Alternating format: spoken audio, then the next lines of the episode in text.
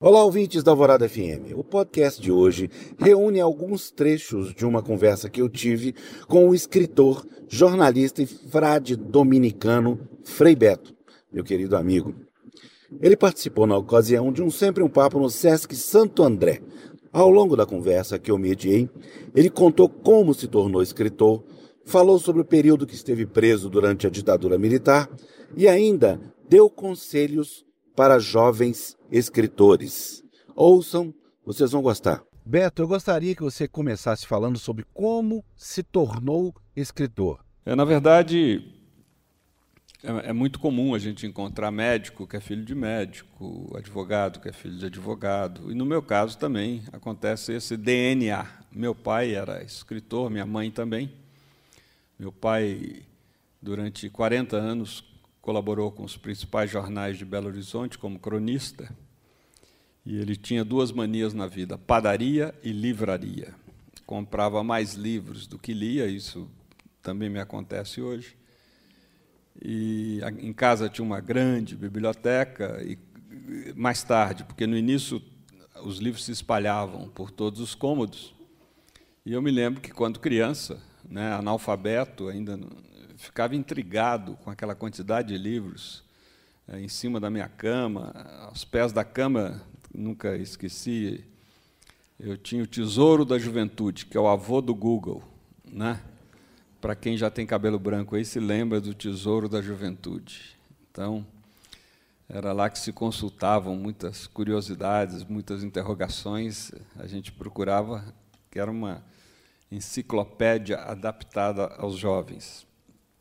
E a minha mãe se tornou escritora aos 60 anos, escreveu seis livros de culinária, especialista em culinária mineira, sendo que um deles é um clássico da culinária chamado Fogão de Lenha, 300 anos de cozinha mineira.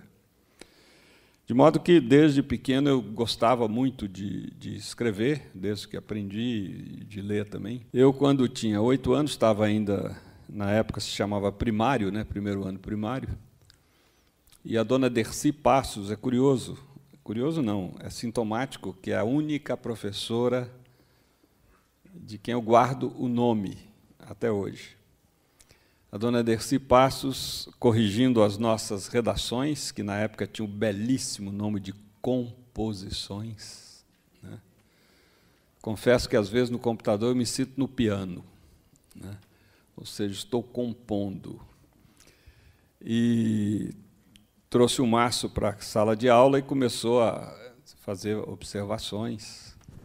Naquela época te fazia na folha de papel ao maço. Né? Folha de papel ao maço, exatamente. Folha de papel ao maço. Ainda tinha que fazer um risco vermelho com a régua, né, uma margem do lado esquerdo. Tinha esse detalhe, tinha que fazer uma dobrinha. Né? Pois bem, é, a dona Dercy começou a elogiar e deixou a minha por último e disse aos meus colegas: vocês deviam fazer como Carlos Alberto. Ele não pede para os pais dele escreverem a composição, ele mesmo escreve. Bem, o meu ego bateu lá no teto. Né? Primeiro, porque eu não tinha ideia, nunca havia passado pela minha cabeça pedir ao ao meu pai ou à minha mãe para escrever a composição. É evidente que, do primeiro ano primário, isso era tolerável né, explicável. Mas eu fiquei surpreso, porque ela percebeu que eu mesmo tinha escrito o texto. E quando eu tinha 11 anos, aí já na, no ginásio, iniciando o ginásio, o professor de português, na saída da aula, me parou e falou: Você só não será escritor se não quiser. Então, isso me marcou muito, esses dois essas, esses dois jatos de, de autoestima me marcaram muito. E evidente que eu sabia que gostava muito de escrever desde muito cedo, principalmente a partir dos 13 anos que eu enchia cadernos e fazia álbuns de crônicas, etc. E mas eu pensava, ser escritor é uma coisa muito difícil, uma coisa, sabe, eu olhava para aquele pessoal da Academia Brasileira de Letra, até hoje, né, a gente olha assim, porque eles são tão excepcionais que são chamados imortais. Então eu imaginava, nunca vou ser como um deles. E por isso que a minha primeira atitude na vida foi ser jornalista, porque o jornalista tem que escrever. E eu gostava demais da redação, aquela experiência de ir para a rua, voltar para a redação, criar o texto ali na hora. E isso realmente é uma coisa que, que era uma cachaça, me encantava muito quando eu trabalhei em redação. Pois bem, como eu gostava de escrever, e aconteceu de, ser, de eu ser preso pela ditadura militar, fiquei quatro anos na prisão. E na prisão, né, tem vários livros aí, Batismo de Sangue, Diário de Fernando, Dia de Ângelo, é, enfim, vários livros sobre o período da prisão, que conta todo o sofrimento, todo o drama, mas a prisão tem algumas coisas boas, muito boas. Primeiro, que você pode falar mal do governo sem perigo de ser preso. Isso é ótimo. Né? Segundo, porque não tem reunião. É ótimo. Eu que passei a vida inteira aqui fora só fazendo reunião, né? não tem reunião. E terceiro, que tem muito tempo para você fazer o que gosta. E o que eu gostava era ler e escrever. Né? Então eu escrevia cartas, cartas e cartas e cartas, que era uma maneira de eu registrar aquele período histórico e poder também alertar as pessoas aqui fora, porque havia muita censura, do que de fato ocorria nos subterrâneos da história. E essas cartas foram reunidas por uma amiga, que hoje também é uma escritora de ficção consagrada, chamada Maria Valéria Rezende. Né? Ela ganhou, o ano passado, duplamente o Prêmio Jabuti como melhor romance e melhor obra entre todas que foram selecionadas pelo Jabuti. E a Maria Valéria reuniu essas cartas, mandou para a Itália. Na Itália, eles publicaram as minhas cartas de prisão dos dois primeiros anos. Em 1971 saiu o livro na Itália. E detalhe curioso: eu, como autor daquelas cartas, fui impedido de receber um exemplar das cartas que eu tinha escrito lá dentro. Veja a lógica da repressão. Bem, o fato é que o livro saiu na França, saiu na Itália, depois saiu na França, na Espanha, e eu me tornei um autor graças aos generais brasileiros. Isso eu tenho que reconhecer. Né? E o livro só saiu no Brasil em 1976. É, os editores tinham medo de publicá-lo, porque poderia ser recolhido. E o Enio Silveira, da Civilização Brasileira, teve a ousadia de editá-lo e também ficou muito bom para ele, né? porque a primeira edição de 10 mil exemplares vendeu em nove dias. Né? Porque as pessoas tinham aquela ideia, vou comprar logo porque a repressão vai recolher o livro, e não recolheu. Então, com isso, eu comecei, a, a partir daí, sempre, desde que eu tive um editor, comecei a produzir é, muitas obras. Você tem algum conselho para dar para quem quer se tornar o escritor? Eu sempre digo aos jovens que querem escrever, né, que gostam de escrever, e me perguntam: Beto, como é que eu sei se eu tenho ou não vocação para escritor? Eu dou a seguinte resposta, e estou até hoje convencido dela. Se você acha que pode ser feliz, sendo um banqueiro, sendo um farmacêutico, sendo né, um Neymar, sendo um grande músico, você não nasceu para ser escritor. Porque quem nasceu para ser escritor só será feliz escrevendo, ainda que passe fome. Né? Então, se você sentir isso dentro de você, é porque você nasceu escritor. Agora precisa trabalhar a sua vocação, desenvolver o seu talento, porque é, eu não eu sou um escritor compulsivo, eu não consigo passar 48 horas sem escrever. Felizmente, eu tenho dois fatores que me ajudam, que é a, a pressão e os prazos, né? A pressão das editoras que me encomendam determinados livros e temas, ou que eu já eu mesmo propus o tema e o editor fica Bem, e quando é que termina, não sei o quê. E os jornais e blogs, enfim, para os quais eu colaboro. Qual gênero literário você mais gosta de escrever? Ora, por força da minha vida religiosa, eu acabei diversificando muito em gêneros literários. Na verdade, o meu sonho, a minha fantasia seria só fazer ficção. Até porque a ficção tem uma vantagem: ela fica para sempre. O ensaio não, o ensaio é datado, tem prazo de validade. É curioso, por exemplo, um romance que eu lancei há muitos anos atrás, né, Hotel Brasil, que é um romance policial. Hoje eu recebi de um editor em espanhol que quer fechar o contrato desse romance. Então acontece, o romance saiu na Inglaterra, saiu nos Estados Unidos, saiu na França, então é, é, saiu na Itália. Então a ficção ela não tem prazo de validade. E, por outro lado, a gente tem muito mais liberdade de expressar as coisas, porque a ficção ela é, implica várias interpretações, depende do olho do, do, do leitor.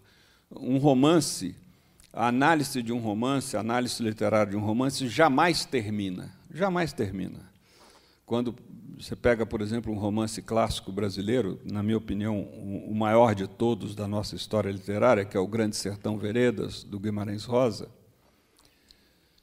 É impressionante a genialidade. Eu diria até que o autor, às vezes, não tem nem consciência da qualidade do que ele está produzindo. A primeira palavra do Grande Sertão Veredas é a palavra no nada que é uma, é, um vocábulo. É no, desculpe, nonada ponto. Nonada ponto. Isso aqui é impressionante. Exatamente, nonada ponto. Nonada é não é a negação do nada, ou seja, é o antes do antes do antes da criação do mundo. Né? A gente poderia até dizer da existência de Deus, se isso é possível. Né? Não nada, quer dizer, é, ainda não começou nada. Aí começa aquela história fantástica, né? aquela saga maravilhosa, e a última palavra é travessia. É, é absolutamente genial. E essa ideia fantástica que o Guimarães teve de é, colocar toda a trama em torno da história de dois supostos homens, né? o, o Riobaldo e o Diadorim. E, no fim se descobre que o Diadorim era uma mulher. Isso é absolutamente genial. E numa época que ninguém estava discutindo, como hoje, relações de gênero e não sei mais o quê, enfim. É absolutamente é um livro que ninguém tem o direito de morrer sem ter lido antes. Inclusive, Beto, te, já interferindo, te, te, atrapalhando um pouquinho, Sim. 56 é um marco na literatura Exatamente. brasileira, né? Porque é. foi o dia que foi o ano que lançou é, Grande Sertão, também foi as primeiras histórias, lançou é. tudo no mesmo ano, né? É. E a literatura brasileira é antes e depois de Rosa. Então, e uma coisa importante é isso. A minha literatura faz alguns livros de ficção, Hotel Brasil, Aldeia do Silêncio, que é um livro que me deu muito gosto de fazer, porque eu queria falar da experiência espiritual, da experiência contemplativa, em forma de romance, não em forma de teologia. Né? É, o Minas do Ouro foi o livro que eu mais tempo demorei na vida de produzir porque eu queria contar toda a história da colonização de Minas, 500 anos de história da colonização de Minas, de 1500 até 2000, e pegando todo o ciclo do ouro e do diamante. Eu levei 13 anos fazendo esse romance, sem pressa, não pode ter pressa. Romance a gente não pode ter pressa. E como dizia o Paul Valéry, um romance a gente não termina, a gente abandona chega uma hora que não dá mais, né? não dá mais. Claro que nesses 13 anos eu escrevi outras coisas no meio, parava, deixava. E uma coisa boa é isso, deixar na gaveta, depois reler, a gente muda muita coisa. E li, pesquisei 110 livros. Eu anotei cada um dos livros, né? 110 livros sobre a colonização de Minas, principalmente o período é, colonização do Brasil, mas centrado na questão do, do ciclo do ouro. E me deu muito prazer, porque o, no romance a gente trabalha melhor a linguagem. Né? Enfim, também fiz vários livros para crianças, vários livros infantis que estão aí também.